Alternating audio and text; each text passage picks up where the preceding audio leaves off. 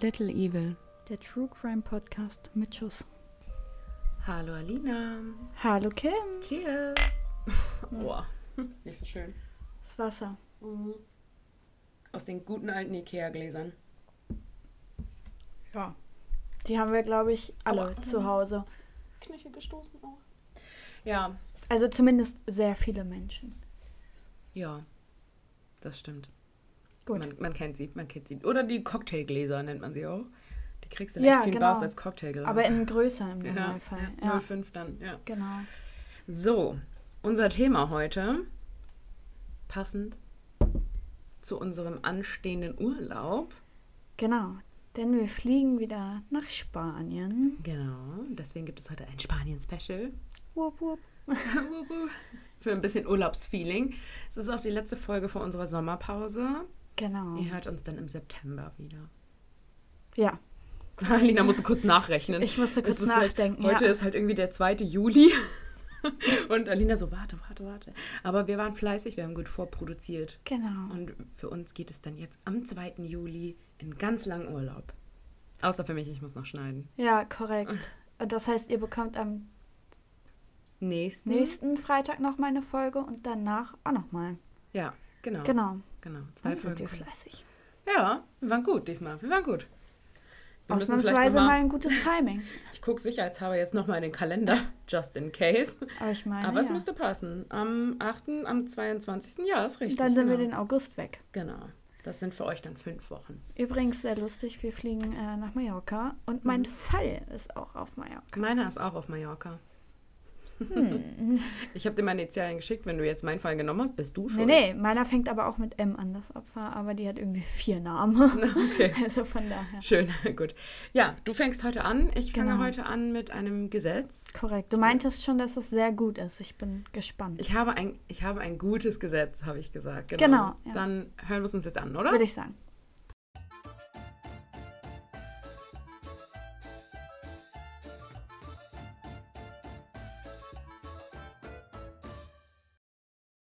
Mein Gesetz heute ist tatsächlich eigentlich gar nicht so witzig, aber ich finde es sehr gut. Also es ist ein gutes Gesetz, weshalb ich es heute reingenommen habe. Denn seit dem 1. Juli, also seit gestern für uns quasi, müssen Influencer in Norwegen retuschierte Fotos mit einem einheitlichen Label kennzeichnen, weil die Regierung damit den durch soziale Medien verzerrten Körperbild von Kindern und Jugendlichen entgegenwirken will. Vernünftig. Ja, fand ich auch sehr gut. Dann haben wir heute kein crazy Gesetz, Ja. sondern ein vernünftiges. Ein vernünftiges Gesetz und vor allem ein sehr aktuelles Gesetz. ja, und vor allem ein sehr wichtiges, finde ich. Ja.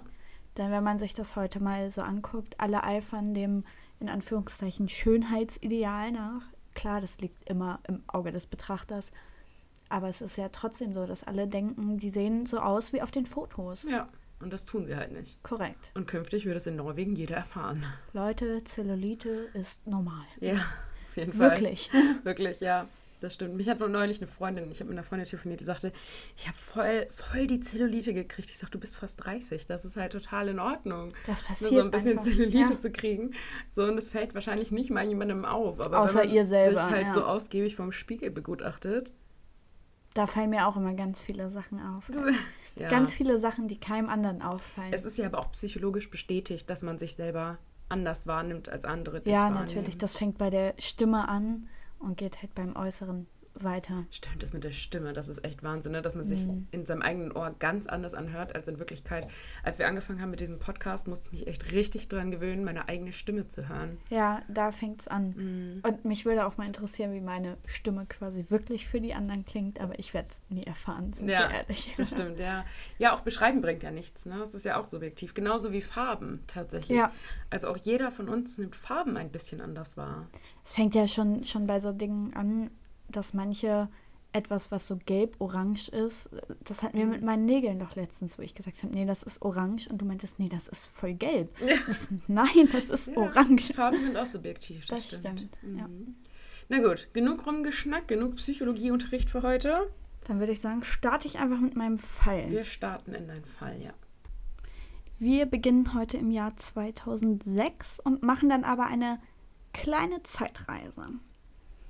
Es ist kalt, auch in Palma de Mallorca. Es ist Januar, ein guter Januar.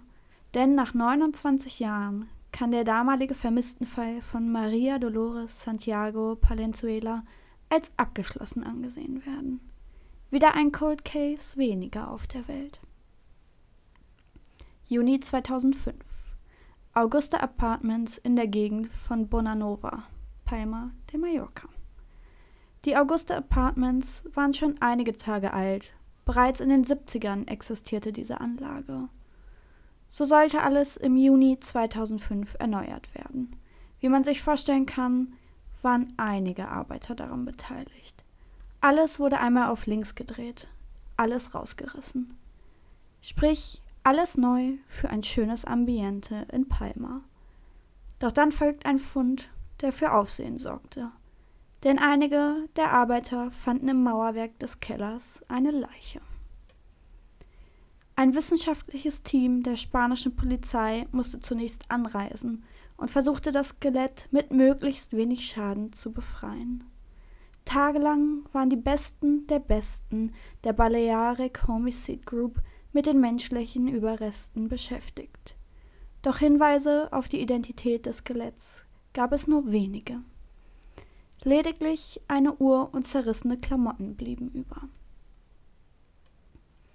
Anschließend wurden anthropologische Untersuchungen vorgenommen. Anhand des Skeletts konnte man erkennen, dass es sich um eine etwa fünf Fuß große weiße Frau in den 50ern handeln musste. Ganz kurz, fünf Fuß sind so in etwa 1,52. Zusätzlich konnte der Unfalltod ausgeschlossen werden. Aufgrund hm? Ich stelle mir gerade vor, wie man so aus Unfall in den Keller eingemauert wird. so, der Unfalltod konnte ausgeschlossen werden. Klasse, wow. Genau. Die Auffindsituation spielt da natürlich auch eine Rolle. Und vor allem wurde am Kopf sowie an den Rippen Brüche gefunden. Und somit war dann schnell für alle klar, dass es sich hier um Mord handelt. Ob es sich um brutalste körperliche Misshandlung durch Schläge und Tritte oder durch eine Waffe handelt, war erstmal nicht erkennbar. Nun standen die Beamten wohl vor einer riesigen Aufgabe. Wer war diese Frau? Wochenlang wurden DNA-Abgleichungen mit Daten aus der Vermisstenbank durchgeführt, jedoch ohne Erfolg. Denn 1977 hat man das noch nicht so gemacht wie heute, liebe Leute. Die Klärung des Falles wurde eine Obsession. Die Ermittler wollten das Rätsel unbedingt lösen. Es war wie ein Zwang. So wurde entschieden, ganz Palma durchzukämmen. Es galt so viele Leute wie möglich zu befragen, Zettel aufzuhängen und jeden noch so kleinen Hinweis aufzunehmen und zu verfolgen. Tagelang waren die Polizistinnen unterwegs, und da war er auf einmal, der eine Hinweis. Die Polizei erfuhr von einer Vermisstenanzeige, welche im Januar 1977 gestellt wurde. Dabei handelte es sich um die Angestellte der Augusta Apartments, Maria Dolores. Sie arbeitete in der hauseigenen Wäscherei des Hotels und verschwand eines Abends im Januar 1977 spurlos. Schon damals gab es keine Anhaltspunkte Niemand konnte sich das damalige Verschwinden der 53-Jährigen erklären. Das kommt zum Glück nach dem Erklären. Ja. Die Polizei lokalisierte daraufhin 294 Menschen, welche damals ebenfalls im Hotel arbeiteten. Einige von ihnen waren bereits verstorben, doch so gut wie alle bereits in Pension. Dies war aber kein Grund, die noch Lebenden zu Maria nicht zu befragen. Ebenfalls kontaktierte die Polizei die Familie. Das Opfer selbst stammte aus Granada, eine Stadt in Andalusien. Andalusien gehört zu Südspanien, falls das jemand nicht weiß. Die Verwandtschaft von Maria lebte nach wie vor dort. Durch die Informationen der damaligen Mitarbeiter und der Familie konnte Marias Leben bzw. die letzten Tage relativ gut rekonstruiert werden. Zum Glück. So konnte im Jahr 2005 also fast 30 Jahre nach dem Verschwinden der, damaligen, der damalige Geliebte ausfindig gemacht werden. Maria führte eine Beziehung zu einem elf Jahre jüngeren Mann, welcher ebenfalls in den Augusta Apartments arbeitete. Eigentlich könnte man sagen, dass die beiden eher eine Affäre hatten. Denn der junge Mann hatte eine Frau und Kinder zu Hause. Der Klassiker. Bereit, sich für Maria zu trennen, trafen sich die beiden am 10. Januar 1977 in der Wäschekammer. Doch nun geschah etwas, mit dem Marias Partner nicht gerechnet hatte. Sie wollte sich trennen, die Affäre beenden. Maria wollte zurück nach Granada, zurück zu ihrer Familie. So entfachte sich ein Streit. Ein Streit, der, wie wir ja bereits wissen, ein schlimmes Ende nimmt. Der Angestellte, welcher unter dem Namen Pep El Mallorquin bekannt war, erschlug Maria und mauerte sie im unbenutzten Teil des Wäschekellers ein. Die Polizei machte sich auf den Weg, bereit, den mittlerweile 71-jährigen Mann zur Rede zu stellen. Zunächst leugnete er die Tat, doch irgendwann konnte er nicht mehr und gestand die Tat vollumfänglich. Doch Konsequenzen hatte das Ganze für Pep nicht, denn zu der Zeit verjährt Mord nach 20 Jahren und somit ist die Tat bereits 1997 verjährt gewesen. Ja. Sad. Aber die Familie von Maria hat gesagt, dass das zumindest so Genugtuung ist und dass sie jetzt Frieden finden können, weil sie wissen, was, was passiert, passiert ist. ist, und ja. wer es war vor allem. Ja, das stimmt. Ich finde es übel, dass es in EU-Ländern einfach Mord verjährt noch. Also das ist in Spanien ja tatsächlich immer noch so. Mhm. Sprechen wir nachher in meinem Fall auch nochmal ja. drüber. Aber ja, ist irgendwie, also ich, ich kann das einfach beim besten Willen nicht verstehen. Ja, generell ja in Europa, das hatten wir ja schon mal das Thema mit der Schweiz, da ist das ja auch noch mhm. ziemlich lange verjährt. Und ich finde das auch gerade Mord, also mhm. dass so ein Diebstahl verjährt, denke ich mir, ja, meine Güte. Ist in Deutschland auch so. Hat halt kein Mensch was getan in dem Sinne kein außer verletzt. dem Geschäft. Ja. Aber dass solche Dinge verjähren, ähm, finde ich auch krass und irgendwie auch nicht richtig. Aber zum Beispiel in Deutschland fährt ja auch Totschlag nach zehn Jahren, wo ich mir so denke, also mhm. irgendwie so, der hat wen umgebracht. Ja. Ja, auf jeden Fall. Also, Wahnsinn. Das ist übel. Ist ganz übel. Und da sieht man auch schon wieder, dass die meisten Taten Beziehungstaten sind, ne? Ja. Das ist halt, finde ich, so gruselig, weil du ja, also wenn du, wenn du mal hörst, wie viele Leute von ihrem Partner, Ex-Partner, der Affäre mhm. oder sonst irgendwem ja, aus dem nahen Umfeld umgebracht worden ist, da denkst du dir halt echt so, wir haben echt Glück in unserem Umfeld bisher, ne? Also, es ist echt verrückt. Meine Familie ist nicht so groß. wir sind Kroaten, wir sind groß. Also die Familie ist groß. Ja, das stimmt. Mhm. Ja, ich finde das auch, also es ist Wahnsinn. Vor allem, er war ja bereit, sich wirklich von Frau und Kindern zu trennen. Und ich möchte nicht wissen, was da in ihm gebrodelt hat, als sie dann zu ihm meinte, nee, ich möchte mich trennen, ich möchte nach Granada zurück. Ja, nicht, dass es das rechtfertigen würde. Nein, nein, aber, um Gottes Willen. Ja, ja, ja äh. ich, ich, weiß, ich weiß, dass du das so nicht meinst, aber so, ja, ich meine, natürlich kann es passieren, dass wenn man in einer festen Beziehung ist, sich irgendwie auch anderweitig verliebt und bla und sich ja, trennen will und so. Natürlich. Das ist ja auch alles in Ordnung. Ähm, ob es jetzt okay ist, fremd zu gehen, ist eine andere Sache. Ich glaube, da haben wir beide die relativ gleiche Meinung. Ja, aber auch das muss halt jeder so für, mit, mit sich selber ausmachen. So, das will ich auch so direkt nicht verurteilen, ehrlich gesagt. Aber jemanden umzubringen, nur weil er sich von dir trennen will, so, da denkst du dir halt auch so, welche Synapse ist da gerade durchgebrannt mhm. und warum? Also. Ich muss ehrlich sagen, bevor ich den Fall fertig recherchiert hatte, sondern quasi erstmal beim, mhm. bei der Tat per se war, ohne zu wissen, wer der Täter war, hätte ich an die Ehefrau von Pep gedacht. Aber dann war ziemlich schnell klar, dass Aber er glaub, es war. Für Frauen ist es nicht so typisch, Frauen einzumauern, oder? Ausnahmen bestätigen die Regel. auch wieder weißt du doch. Auch wieder wahr. Aber so einmauern ist halt echt krass, ne? Also. Ja, vor allem, also ich, ich weiß nicht, es ist voll die Arbeit und ich finde es auch total krass dass das niemandem aufgefallen ist. Weil Bis ich eine neue Wand ist. Ja, ich gehe auch davon aus, damals als die Vermisstenanzeige, gut, das war halt 1977, jetzt weiß ich nicht genau, wie damals auf Spanien die Polizei gearbeitet hat, mhm. aber ich gehe doch davon aus, dass man das Hotel zumindest durchsucht hat, wo sie ja. gewohnt hat oder übrigens, gearbeitet hat. Wir haben übrigens auch schon mal eine Folge gemacht zum Thema eingemauert, hört rein. Ja, genau. Also ich gehe davon, oder also das ist zumindest die logische Schlussfolgerung Und da muss man doch sehen, okay, irgendwas ist da gerade neu entstanden. irgendwie ist das komisch. Da ist irgendwie eine Wand, die da vorher nicht da war. Ja, oder- Wobei man sagen muss, die Spanier, also mein Vater lebt da ja und hat ja auch ein Bauunternehmen. Deshalb weiß ich so ein bisschen, wie es im spanischen Bau abläuft. Und die Spanier sind ja alles in allem sowieso ein sehr gemütliches Volk. Ne? So, ah, No stress. loca, la vida loca, ne? Und bloß nicht stressen und so, was ich sehr bewundere immer wieder mal. Aber auch so auf einer Baustelle, ich glaube, wenn du dann nicht wirklich so einen Deutschen hast, der so nach deutschem Handwerk arbeitet, so, dann, also Papa sagt es halt auch immer wieder, es wird so viel gepfuscht, ne? Ja. Also so und Wo kein Kläger, da kein Richter. ne? Genau, und ich glaube auch, dass es auf vielen Baustellen, also natürlich gibt es ja auch Architekten und Statiker und sowas alles, aber wer überprüft das denn? Weißt du, wer, wer sieht denn jetzt, dass diese Wand 10 cm breiter ist als vorher?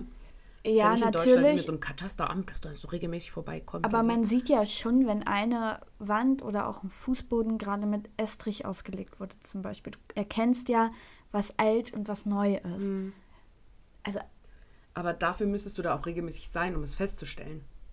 naja, aber wenn die Polizei das durchsucht und Mhm. geht in diesen Wäscheraum und sieht, ach, guck mal, der eine Fußboden liegt da seit, als Beispiel, 20 Jahren und das sieht mir irgendwie sehr neu aus. Weißt du, was ich mir gerade vorstelle, wie es passiert ist? Die Polizei durchsucht so dieses, äh, diese Anlage, geht so in den ersten Wäscheraum, dann klingelt so eine, so eine Digitaluhr und dann so, ah, Siesta, ab nach Hause, Flasche Wein bei Frau hier zu Hause zu den Penne-Nudeln und dann so wieder zurückgehen und dann so, in der Wäscherei waren wir schon, ne? Okay, alles klar, gehen wir jetzt in den ersten Stock.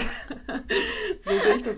Ich will, ich will kein Spanien-Bashing machen ne? und auch kein Wir Bashing der, der spanischen Beamten, I'm sorry, aber ich, ja, die ich leben so halt ein anderes Auge. Leben als wir. Die machen halt auch drei Stunden Siesta. Ja, aber so. dieses, dieses Stressen, Arbeit hier, Arbeit da und ich muss das alles noch und unbedingt, das Mhm. Ja. ist so ein deutsches Ding Ja. generell. Also das ist einfach, Ja, das sind wir. das war auch ein richtig gutes Beispiel. Da war ich mal, ich glaube, ich war da alleine auf Mallorca und mein Vater hat mich vom Flughafen Mhm. abgeholt und wir gehen dann immer direkt einkaufen. Ne? Also wir, ich war buch mich ja, Eroski. Eroski. Wir waren bei Lidl, glaube ich sogar. Ah, Und wir buchen uns ja, also ich buche mich ja nicht in ein Hotel ein, sondern wir haben da noch eine Wohnung und dafür muss ich dann einkaufen immer.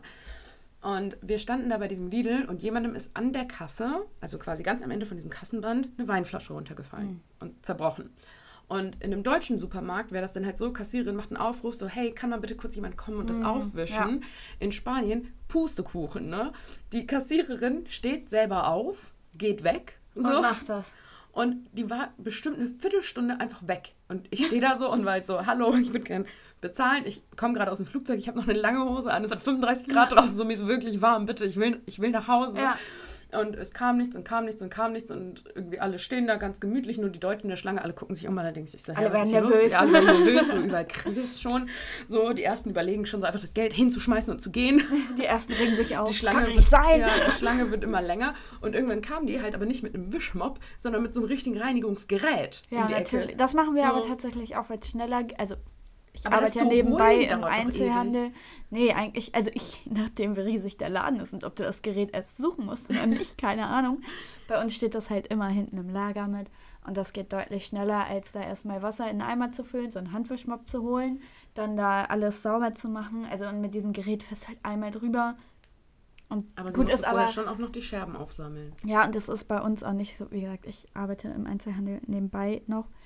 Und es ist auch nicht so, dass wir selber aufstehen, sondern ich klingel dann Ja, und, und eine. Kollegin macht Das macht ja auch, das ist ja auch genau. am produktivsten. Das Einzige, was ich immer rumschreie, ist, seien Sie vorsichtig, da liegen Scherben. Ja, Ich sehe dich richtig dabei irgendwie. aber also ich hatte letztens einen, der hat mit Absicht das runtergeschmissen, weil ihm wieder irgendwas nicht gepasst hat. Da dachte ich so, oh, Meine Güte, ne? Junge, wie ein kleines Kind. Mir Ey. ist mal beim Rewe was runtergefallen, das war mir auch ein bisschen peinlich. Da bin ich mit einer Freundin rüber Mhm. zu Rewe und wir haben ein, eine, wir wollten eine Flasche Wein kaufen. Also wir haben uns spontan getroffen, Mhm. dachten so, ach, wir trinken ein Glas Wein. Und ich wollte aber nicht die vorderste Flasche greifen. Ich weiß auch nicht mehr genau warum. Ich Weil glaube, du weil die, manchmal komisch bist. Nee, ich glaube, weil die halt irgendwie ultra staubig war oder irgendwie so mockig oder irgendwas Mhm. war da dran, dass ich die halt nicht nehmen wollte. Und habe dahinter gegriffen, Mhm. hebe die Flasche raus und ich bin wirklich nur so einen Millimeter an den Flaschenhals geditscht Mhm. von dieser anderen Flasche und die ist natürlich direkt runtergefallen Ja, und scheiße. komplett zersprungen im Supermarkt und mir war das so peinlich und ich bin dann halt auch zu irgendeinem Dude hin und meinte so, sorry, mir ist da gerade eine Flasche runtergefallen und dann habe ich sogar noch Shame on me ein bisschen gelogen und habe gesagt, die stand nicht richtig im Regal. Weil ich erst dachte, ich muss die sonst bestimmt bezahlen. Und danach habe ich aber gelesen, dass der Supermarkt darauf versichert ist und dass Genau. das nicht bezahlt werden Ja, es ist auch so, ich finde immer, solange die Leute Bescheid sagen, ist das, also es passiert halt nun mal Ja. so, wir sind nur Menschen, das passiert. Ich habe auch schon mal was fallen gelassen, sei es zu, erst heute wieder zu Hause. ähm, und äh, jetzt habe ich meinen Faden verloren, Mist. So, das passiert, aber manche sagen halt nicht Bescheid und dann steht es da, die Leute latschen da durch, durch. und dann hast du überall. Ja. Wirklich. ja, ich bin wirklich wenigstens direkt zum nächsten Typ gerannt und habe ihm Bescheid Macht gesagt. man, finde ich auch. Wie gesagt, es passiert alles, aber dann kann man den Ja. Mund aufmachen. Wie gesagt, die Maschine braucht nicht lang, Leute. Ja. Okay, gut. Dann ähm, genug über Supermärkte Ja. gequatscht. Ich würde sagen, wir springen jetzt in das In den dummen Todesfall. in den dummen Todesfall. Korrekt. Und das ist heute deiner.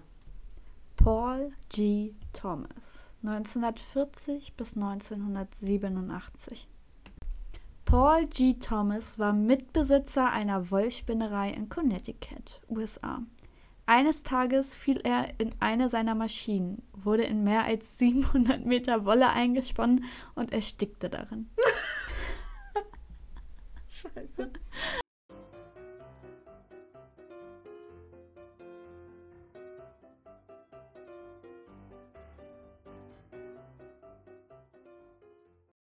Also ich muss sagen, mir kommt dieser Todesfall tatsächlich sehr bekannt vor. Ich weiß gerade nicht, ob wir den schon mal hatten oder ob ich schon mal irgendwo anders davon Wir gelesen hatten habe. letztens so einen ähnlichen auf jeden Fall. Okay. Ich glaube, da ging es um irgendeine Papiermaschine oder so, aber wir hatten so Ja, einen oder ähnlichen. ohne so, so eine Luftpolsterfolie oder irgendwie Genau, sowas, ne? ja. Okay, das kann auch sein. Oh Gott. Okay, er wurde in Wolle eingesponnen und ist erstickt. In 700 Metern. Danke für die Info. Das, ist Steht ein, hier, sehr ist wichtig. das ist ein sehr großes Wollknäuel am Ende auf jeden Fall. 700 Meter Ich würde sagen, menschengroß, ne? Minimum. Okay. Mm, Ich sag, es ist warm. Ist es auch. Oh Mann. Ja, damals War das Thema hatten wir ja auch schon ne? mal, gab es ja auch noch nicht so Sicherheitsvorrichtungen. Mm, Also heutzutage musst du ja entweder alles mit zwei Händen bedienen, das ist ja bei Schneidegeräten Mhm. auch so, damit du dich eben dir nicht den Arm abschneidest oder sonst was. Ja, Und ich gehe nicht davon aus, dass es das damals schon in dem Ausmaß gab. Wahrscheinlich nicht. Wobei ich sagen muss, ich habe ein bisschen gepennt in der Zeit, als du gesagt hast, wann genau das war. Aber es kam mir irgendwie plausibel. Ja, das, ist, nicht, das ist schon wieder so bescheuert, das ist, also, Das ist schon wieder so bescheuert, es muss wahr sein. Ja. ja, Gut, dann hüpfen wir jetzt in meinen Fall rüber, würde ich auch würde ich sagen. sagen. Okay. Ganz kurze Triggerwarnung vorab. Bei mir geht es schon wieder um Gewalt an Kindern. I'm sorry. Ich habe mein Versprechen eingehalten. Ja, ich nicht. ich nicht. Ich habe heute den Fall Manfred Meisel. Sagt er dir was? Ich glaube, das ist mit einer der bekanntesten. Ne? Also nicht so von Spanien, aber das war, glaube ich, ein Deutscher, der da verstorben ist. Ne? Genau, ja. Reden wir jetzt drüber. Ja. Manfred Meisel wird im Jahr 1948 in Frankfurt als Sohn eines Zoohändlers geboren. Oft hilft er im Laden seines Vaters aus und entdeckt auch früh seine Begeisterung für Papageien. Also steckt Manfred als junger Mann in die Zoohandlung seines Vaters ein. Ganze 17 Jahre führt er die Geschäfte. Doch Manfred Meisel will irgendwie mehr vom Leben. Er investiert etwas Geld und eröffnet erst ein, später ein paar mehr Imbisse im Raum Frankfurt.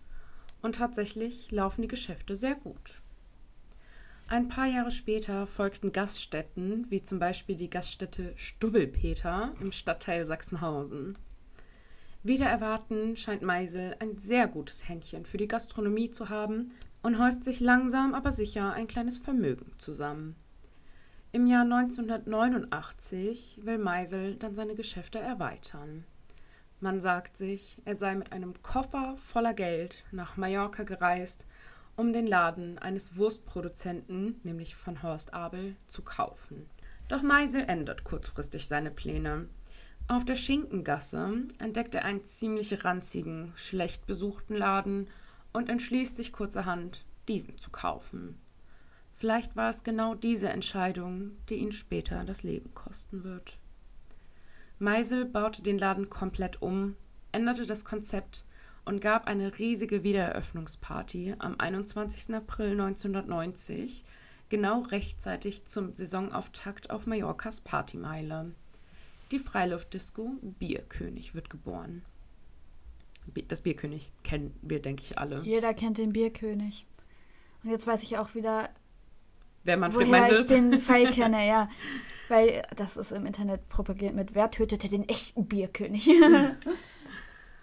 Und wer sich am Ballermann etwas auskennt, der weiß, dass das Bierkönig in der sogenannten Schinkenstraße liegt, die bis zur Eröffnung des Bierkönigs tatsächlich eher nebensächlich war und ganz schön im Schatten der Bierstraße lag. Doch Meisel hatte ein Händchen für Gastronomie, für die Ansprüche der Partyleute auf der Insel und für Erfolg. Man sagt ihm nach, dass er ein ganz schön aggressiver Chef gewesen wäre, der seine Mitarbeiter oft anschrie und immer auf Trab hielt. Vielleicht war aber auch genau diese Art von ihm sein Schlüssel zum Erfolg. Auf Mallorca sollte er nicht nur beruflich Erfolg haben, auch fand er schnell eine Frau, Diana R.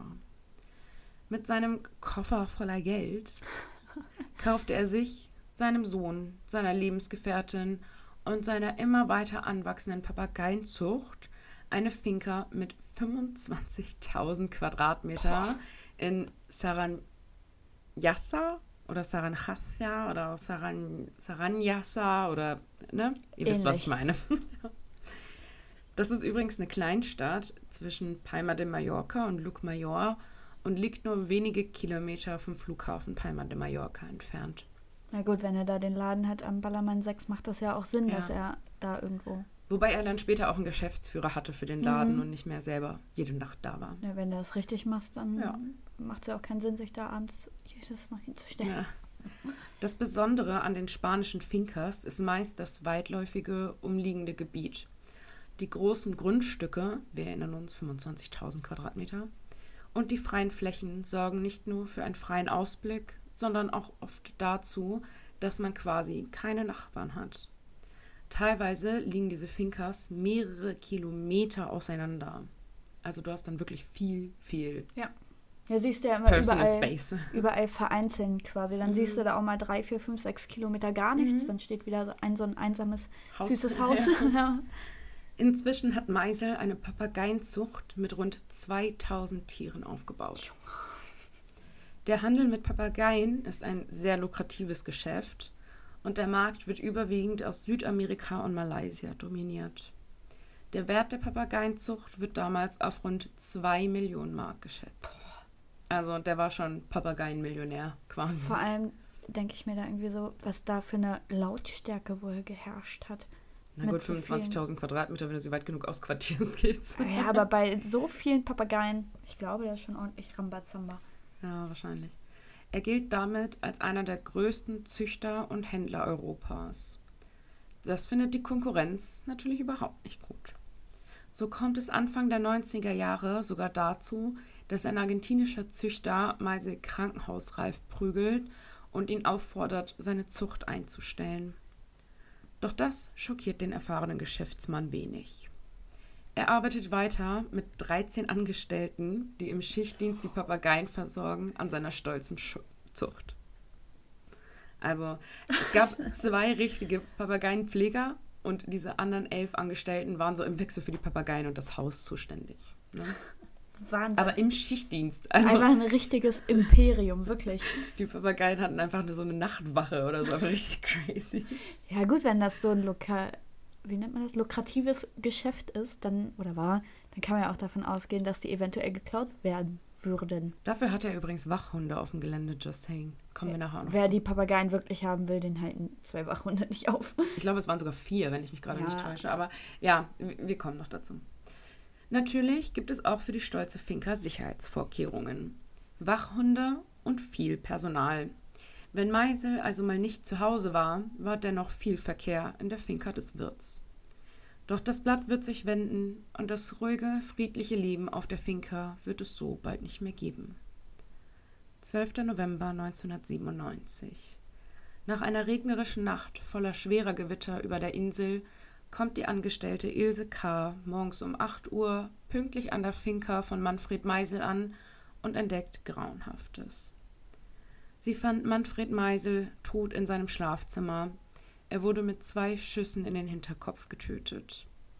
Auf der Suche nach weiteren Personen im Haus stieß Ilse K. ebenfalls auf die Leiche von Manfreds gerade erst achtjährigem Sohn sowie der Mitarbeiterin Claudia Leisten.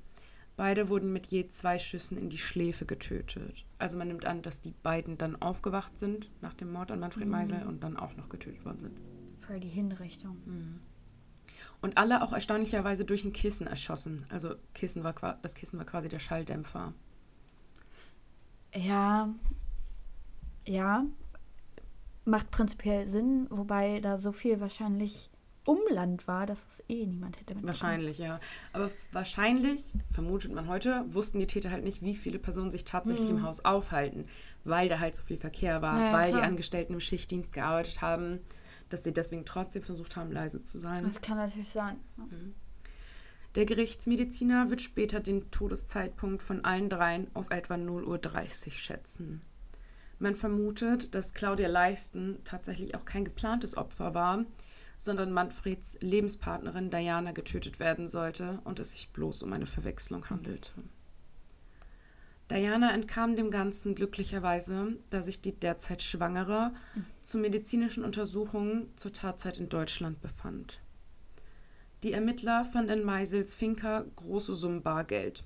Es scheint sich also schon mal nicht um einen Raubüberfall gehandelt zu haben.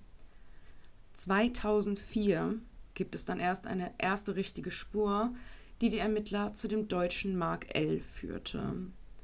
Mark L. hatte seine Ex-Freundin grausam ermordet. Und jetzt wird es ein bisschen verrückt, denn diese Ex-Freundin war früher eine Tänzerin im Bierkönig und eine gute Freundin von Manfred Meisel. Da aber kein Zusammenhang hergestellt werden konnte, wurden die Ermittlungen gegen Mark L. dann auch eingestellt. Und er wurde dann verurteilt wegen des Mordes an seiner Ex-Freundin. Der nächste Tatverdächtige war Sven M. Er rückte in den Vordergrund der Ermittlungen, als dieser nur wenige Zeit nach der Tat eine Beziehung mit Diana einging und zum Mordzeitpunkt der aktuelle Geschäftsführer des Bierkönigs war. Doch Sven M. hatte ein wasserdichtes Alibi. Die Täter wurden bis heute nicht gefunden, aber es kursieren im Internet immer noch Theorien über mögliche Tatmotive. Zum einen gibt es die Theorie, dass Tierzüchter aus Asien als Auftraggeber des Dreifachmords in Frage kämen. Dazu würde auch passen, dass die anderen, mit, also dass der Sohn und die Frau getötet werden sollten. Das hat so ein bisschen so einen Mafiosi-Style. Ne? Eine weitere Theorie besagt, dass ein Raubüberfall geplant war, der aber eskaliert ist, sodass die Täter dann ohne Beute geflüchtet sind. Eine letzte Theorie baut auf einem Mafia-ähnlichen Konstrukt auf, bei dem die Geschäfte rund um den Ballermann in akuter Rivalität liegen. Schutzgelderpressung, verschwundene Menschen, Veräußerung von gut laufenden Läden, all das wird unterstellt. Meisel hatte auch unter den anderen Betreibern wohl nicht den besten Ruf, da er sich oft auch über die Sperrstunde hinwegsetzte und somit den anderen Diskotheken die Gäste klaute. Vielleicht ein Racheakt dieser Art? Man muss auch dazu sagen, übrigens, Fun Fact, man weiß bis heute nicht, wie diese Täter trotz der Hunde auf das Gelände gekommen sind. Also die Hunde haben alle gelebt, die Hunde wurden nicht erschossen oder so. Man weiß, also man vermutet deswegen entweder, dass es jemand war, den die Hunde gut kannten und ihn deswegen aufs Grundstück gelassen haben, oder dass die Hunde betäubt worden sind. Kann auch Aber sein. das ja. musste erstmal schaffen, vier Hunde irgendwie mit Betäubungspfeilen abzuschießen oder was auch immer. Ja, ist halt, ja, das muss man tatsächlich erst, vor allem vier dann auch wirklich gezielt treffen bei ein oder zwei. Ja, gut. Ja. Wenn du damit Erfahrung ne? hast und vielleicht im Jagdbereich tätig bist, dann Und kriegst im du das Dunkeln hin. aber auch, ne? Aber im Dunkeln, Ja. weil vielleicht hatten, also ich weiß ja nicht, wie die Außenbeleuchtung war, vielleicht war Licht an. Keine Ja, Ahnung. das weiß ich auch nicht. Ja. In Spanien ist der Fall seit 2017 verjährt, nach 20 Jahren. Das ist Same, same, genau, ja. es ist auch immer noch so. Allerdings hofft man noch ein bisschen, dass man trotzdem irgendwann jemanden dafür verurteilen können wird. Dadurch, dass auch die Staatsanwaltschaft in Frankfurt teilweise ermittelt hat, Mhm. ist es möglich, dass der Täter gegebenenfalls in Deutschland angeklagt und verurteilt werden kann. Allerdings gibt es kein Abkommen mit Spanien, dass sie Leute ausliefern, bei denen, also wenn bei in Spanien die Tat verjährt ist. Das heißt, der Täter müsste potenziell in einem anderen Land als Spanien festgenommen werden und bestenfalls in Deutschland. Ich wollte gerade sagen, idealerweise würde er hier wohnen Genau. irgendwo. oder aber in einem Land, das ein Auslieferungsabkommen Mhm. mit Deutschland hat. Aber ich dachte tatsächlich auch, dass Spanien eins hat, weil EU und so weiter und so fort. Ich Ja. dachte, also wusste ich jetzt auch Ja. nicht, ist auch neu für mich. Ist, ja, genau, das hat, äh, habe ich in einem Artikel gefunden, Mhm. der ta quasi tatsächlich dieses Jahr erst veröffentlicht worden Ja. ist. Und Diana betreibt heute in einem Ort nahe Arenal das Restaurant Captain Cook, in dem auch der gemeinsame Sohn der beiden arbeitet. Also der, der, der noch im Mhm. Bauch war als Ja, der ist ja so in unserem Alter. Ungefähr, ja. Außerdem führt sie ein Sonnenstudio an der Playa de Palma. Zum aktuellen Zeitpunkt gibt es keinen konkreten Tatverdächtigen. Und Manfred Meise, Me Meisel, ich musste richtig, richtig kämpfen übrigens beim Schreiben des Falls, dass ich nicht ich. Maivis schreibe, Mhm. weil ich die ganze Zeit bei Armin Maivis war, gedanklich, keine Ahnung. Auf jeden Fall ist der quasi in die Geschichte eingegangen als der König von Mallorca oder der Genau. wahre König von Genau. Mallorca. Ja. Können wir auch kurz mal festhalten, dass dein Vater auf Mallorca lebt und du noch nie am Ballermann warst? Ja, ich habe da auch wenig Ich bis gar weiß, kein Interesse ja. dran tatsächlich. Aber ja. selbst als du, also dein Vater wohnt ja auch nicht seit gestern erst dort. selbst damals nicht. Also ich glaube, Ballermann sollte man einmal mitgemacht haben. Ah, weiß ich nicht. Jetzt bräuchte ich das auch nicht mehr. Ich sehe dich schon zu meinem potenziellen Junggesellenabschied dahin schleppen. Nee. Nee, Mhm. Gott sei Dank. Also ich habe auch immer, ich habe, wollte gerade sagen, ich habe auch immer gesagt, ich möchte auf gar keinen Fall einen Bauch laden und dann bescheuert durch die Stadt laufen. Nee. Mhm. Ähm, Aber inzwischen doch. nee, ich habe auch immer gesagt, ich bezahle das selber, aber dazu müsste ich auch nicht an Ballermann, zumal gerade alle mit Corona vom Ballermann wiederkommen. Was irgendwie logisch ist, weil im Bierkönig, Wundert mich. Megapark etc. werden Ja. die Gläser ja nur einmal so durch Wasser gezogen Mhm. und dann Ist übrigens das? in vielen deutschen Biergärten auch so. korrekt, korrekt, ja. Das liegt nicht unbedingt an Spanien, saying. Ja. tatsächlich. Diesmal kein Spanien-Bashing. Wir lieben Spanien, wie gesagt. Ja. Auch wenn ich mir da immer Sonnenbrände hole. Naja. Die hole ich mir auch hier. Ja, du bist halt auch so weiß wie meine Tapete. Ich bin voll braun geworden, guck. Du bist getarnt. meine Tapete, ich sehe nur das schwarze Zopfgummi um dein Handgelenk. Das ist Schwachsinn. Ich bin wirklich schon braun geworden, Leute. Für Alinas Verhältnisse ein Genau. bisschen, ja. Weil sie viel im Garten gearbeitet hat. Genau. Ja. Jetzt habe ich meinen Faden gerade verloren. Schon wieder. Was sagst du zu Manfred Meisel? Ja, den Fall kannte ich, wie gesagt, wobei ich mir nicht darüber bewusst war, dass der so viele Papageien hatte. 2000 Papageien, das ist so krass. Das ist heftig. Wie gesagt, was da für eine Lautstärke, weil die plappern ja auch. Papageien plappern ja. Ja. Wenn sie es gelernt haben. Ja. Naja, aber wenn da immer Angestellte sind, die werden ja auch miteinander reden, die gucken sich das ja ab. Mhm. Das sind ja unfassbar schlaue Mhm. Tiere, man es glaubt oder nicht. Aber Es gibt in Calaigos, also in der Nähe des Ortes, wo wir immer sind, Mhm. Eine Bar, in der auch immer, also der Betreiber hat einen Papagei und dieser Papagei sitzt den ganzen Abend in dieser Bar und quatscht die Leute voll. Das ist so geil. Der sitzt draußen, der ist auch nicht angekettet, der sitzt da, weil er da Bock drauf hat ja, tatsächlich. die wissen ne? ja auch, wo die hingehören Genau, genau. Also der, der, der könnte abhauen, tut er halt aber nicht. Also deswegen würde ich mal unterstellen, dass es sich da nicht um Tierquälerei handelt. Und der Besitzer nimmt den auch abends mit, wenn er abschließt und nach Hause geht. Ist, der muss dann nicht den ganzen Tag auf dieser Stange hocken. Du bleibst, Und- wo du bist. Ja, und der sitzt dann halt, also im Außenbereich hat der so einen, so, einen, so einen großen Baum irgendwie und da ist so eine Stange dran und dann sitzt er da und quatscht die Leute voll. Das ist richtig geil. Macht Richtig richtig, Spaß. Können wir mal hin, hingehen Ja, dieses Jahr. Ich hoffe, den Papageien gibt es noch, wobei die werden auch super Die alt. werden ne? richtig alt, ja. Also wenn ich mir jetzt einen Papageien kaufen würde, ist die Wahrscheinlichkeit sehr, sehr hoch, dass er mich überlebt. Ja, die, der, der Bruder von meiner Oma hat auch einen Papageien. Der hat ihn übernommen, als der angeblich schon sechs Jahre alt war. Der ist jetzt auch irgendwie schon, keine Ahnung, die haben den ja schon fast 20 Jahre oder so. Die Die werden warte mal, das, Mega alt. ich google mal jetzt Ja, ganz kurz, mal. weil das interessiert mich schon. Die werden nämlich wirklich sehr, sehr Ja. alt. Papageien, Alter.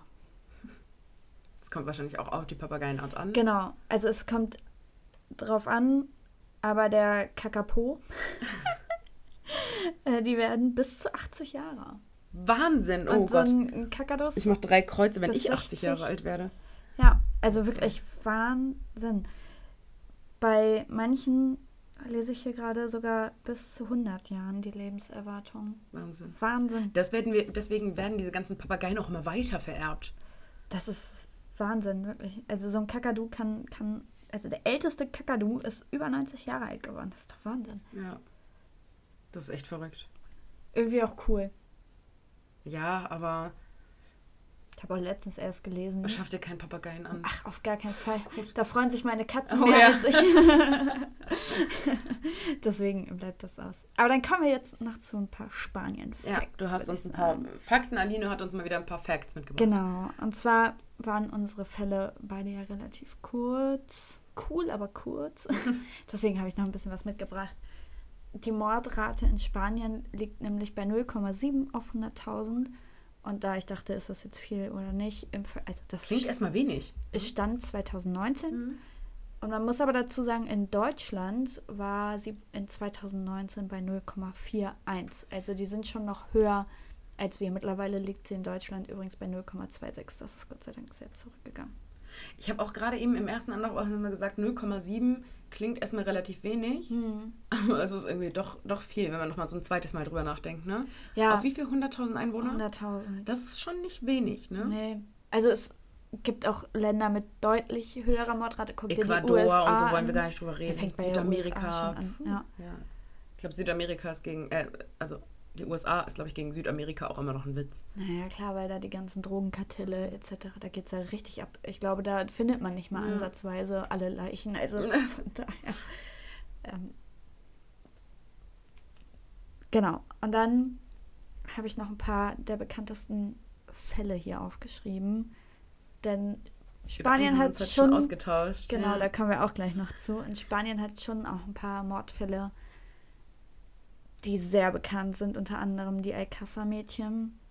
Es sind drei Frauen oder drei Mädels eher, die brutalst vergewaltigt und missbraucht wurden und dann umgebracht wurden. Wenn ihr wollt, könnten wir darüber mal eine Folge machen. Die würden wir dann aber wieder zusammen machen, weil das Mhm. ist ein wahnsinnig großer Fall.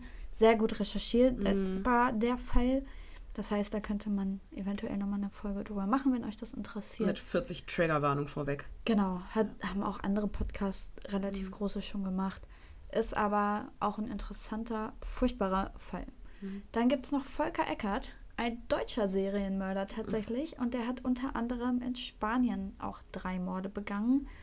Einen weiteren in Frankreich, einen in Italien und noch ein paar in Deutschland. War das dieser LKW-Fahrer? Ja, Ja. genau. Mhm. Und der hat aber tatsächlich mit 16 den ersten Mord begangen. Mhm. Spoilerwarnung, da war er noch kein LKW-Fahrer. wow. genau, dann gibt es noch Engerita Marti Ripolis. Es wird wahrscheinlich anders ausgesprochen. Wa wahrscheinlich. Die ist schon 1919 oder 20 verstorben und wurde bekannt als Serienmörderin, Kidnapperin und Zuhälterin von Kindern. Die soll übrigens auch Hexenheilerin gewesen sein und damalige Prostituierte. Mhm. Und Coole dann, Kombi. genau, dann gibt es noch Damaso Rodriguez Martin, genannt El Brujo oder wahrscheinlich eher El Brujo.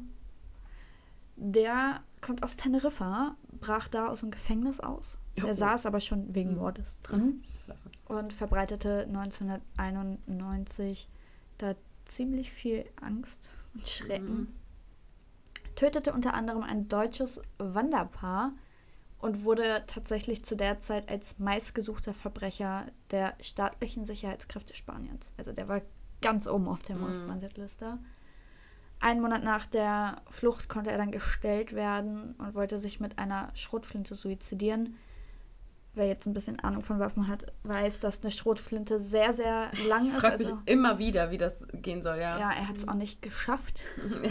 Wurde dann aber bei der Schießerei mit der Guardia Civil getötet. Mhm. Und dann hatte der Spuk auch ein Ende. Es gibt ja auch viele, die dann so ein Suicide by Cop hinlegen. So Mhm. nennt man das. Also Wird, wird das auch quasi Selbst, sein? Selbstmord durch, durch Polizeibeamte, die eine Schießerei provozieren, um dabei getötet zu werden. Genau, also ich habe mich jetzt in den Fall natürlich nicht ganz Ausgiebig, eingelesen, aber ich gehe davon aus, dass er da mit der Schrotflinte eben versucht Das hat, Feuer die, hat. die Guardia Civil. Also von daher. Mhm. Und dann, was du ja schon angekündigt hat, hast, beschäftigt Spanien sich derzeit mit dem Dating-App-Mörder aus Bilbao. Ja, das, da habe ich heute tatsächlich auch viel nochmal zugelesen. Da sind, ich glaube, drei, Mindestens mindestens vier. mindestens vier homosexuelle Männer umgebracht Mhm. worden. Und es gab immer eine Verbindung zu einem Datingportal. Grinder. Die, ja, Können wir ruhig Ja, sagen. Hatten ja. wir übrigens auch schon mal einen der Weihnachtsfälle, ja, Alina auch hatte den gemacht. ja. auch einer von Grind oder über Grinder kontaktiert und dann genau. umgebracht. Und die Polizei hatte einen Tatverdächtigen, der mhm. tatsächlich auch selber auf diese Polizeiwache gegangen ist, um zu sagen, so, Friends, ich war's nicht. Ja, genau. Er, er selber hat halt gesagt, er hat sein Bild in der Zeitung und überall gesehen oh und dachte sich dann so, äh, das muss ich jetzt hier irgendwie erstmal mhm. klären. Und ist dann dahin gegangen. Ja. ja. Und jetzt wird er wohl gerade verhört. Und jetzt gibt es erstmal gar nichts mehr zu hören, weil mhm. die Polizei gesagt hat, solange das mit dem Herrn nicht abgeschlossen ist, geben wir erstmal nichts mehr an die Presse. Ja.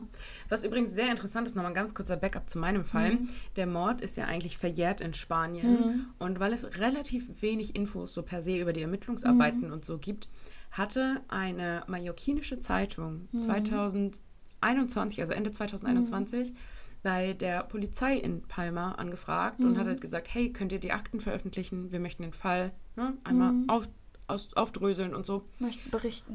Und da hat die Polizei gesagt, nein, das können sie nicht machen, weil es eine offene Ermittlung ist. Also obwohl der Fall verjährt ist.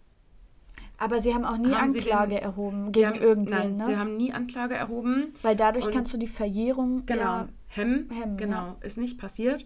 Aber sie haben den Fall nicht als Cold Case abgelegt. Mhm. Wäre dann wahrscheinlich so ähnlich wie ein Dime. Ne? Man ja. sucht dann trotzdem noch nach einem Täter, auch wenn er in Spanien nicht mehr verurteilt werden kann.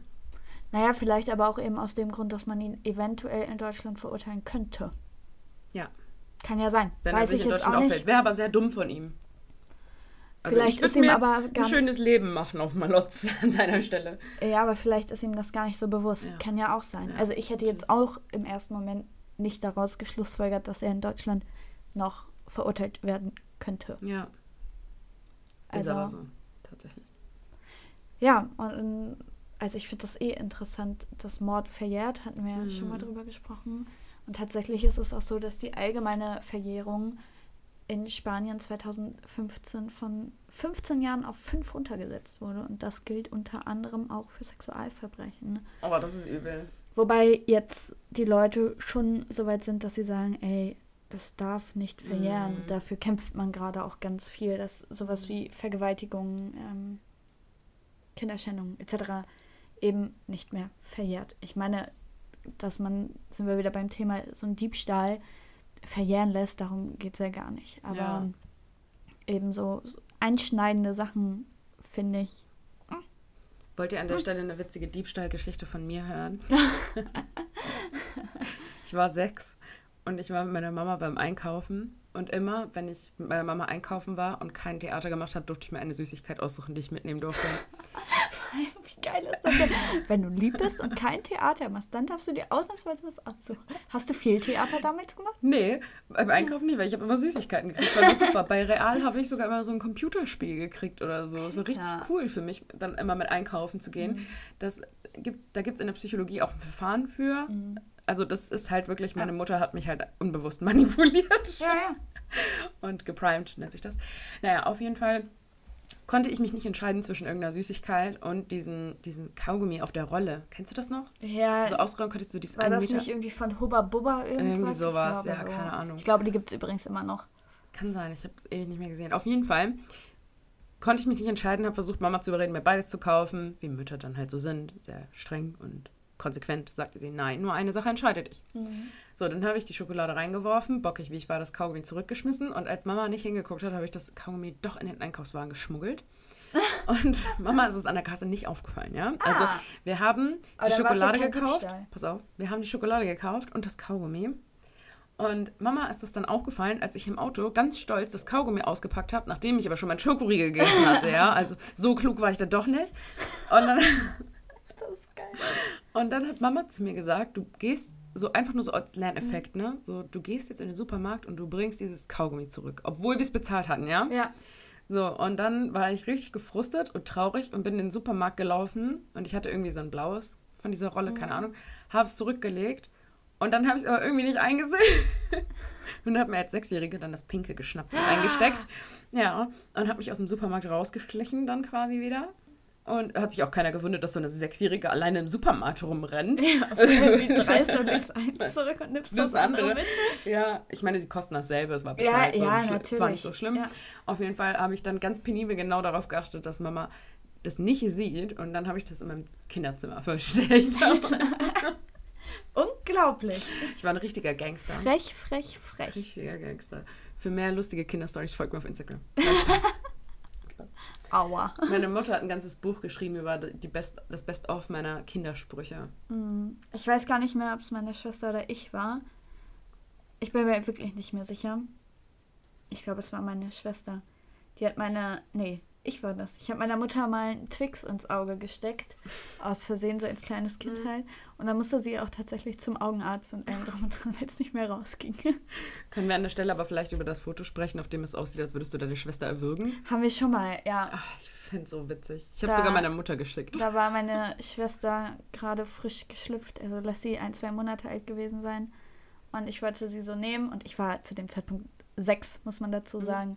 Und es sieht auf diesem. Ich pack sie halt so am Hals. Und das Kind heult und Alina lacht, muss man dazu sagen. Also das Baby heult, Alina lacht, grinst richtig schelmisch in die Kamera und hält ihre Schwester am Hals. aber nicht nur am Hals. Also nicht, dass ihr jetzt denkt, ich habe sie. ja. Äh, ich hatte sie auch noch unten, aber es ist so ein geiles es ist Foto. ein, ein sehr lustiges Foto. Irgendwann kriege ich dich dazu, dass wir das auf Instagram in die Story posten. Tja, kannst du aber schön lange warten. Ich mache es irgendwann heimlich. Ich habe lustige Bilder von dir. Ah, verdammt. Reiß dich zusammen. Okay. Ich krieg dich irgendwann überzeugt. Ja. Gut, ich würde aber sagen, wir lassen es dann jetzt bleiben für heute. Wir Es ist essen jetzt unsere Genau. Nudeln und dann Genau. würde ich sagen, Hören wir uns im September. genau, folgt uns auf Instagram unter little.evil.podcast. Da posten wir euch immer was. Wir müssen dann mal wieder aktiver werden. Also ich, Ja, du Ich, bist äh, unsere Social Media ich Beauftragte. äh, werde das jetzt in Angriff nehmen. Ich muss mir da mal was ausdenken. Dadurch, dass Genau. wir jetzt nur alle zwei Wochen hochladen. Aber dann hören wir uns quasi nächste Woche. Also für euch jetzt. Aber ihr hört uns jetzt vier Wochen ihr hört, nicht. Genau. Ihr hört unsere letzte. Nee, warte mal. Also für, aus unserer Sicht Hört ihr hören uns unsere Zuhörer. Nee, aus unserer Sicht Ja. hören unsere Zuhörer jetzt nächste Woche die Folge, die wir letztes Mal aufgenommen haben. Genau, ja, Und die hier in drei Wochen. korrekt. Und dann hört ihr uns vier Wochen gar nicht. Genau. Ja, dann euch auch einen schönen Sommerurlaub. Ich Ja. hoffe, ihr fliegt auch alle weg. Ja. Genießt die Zeit, das Wetter. Lasst es euch gut gehen. Und wir hören uns im September wieder. Bis dann. Tschüss.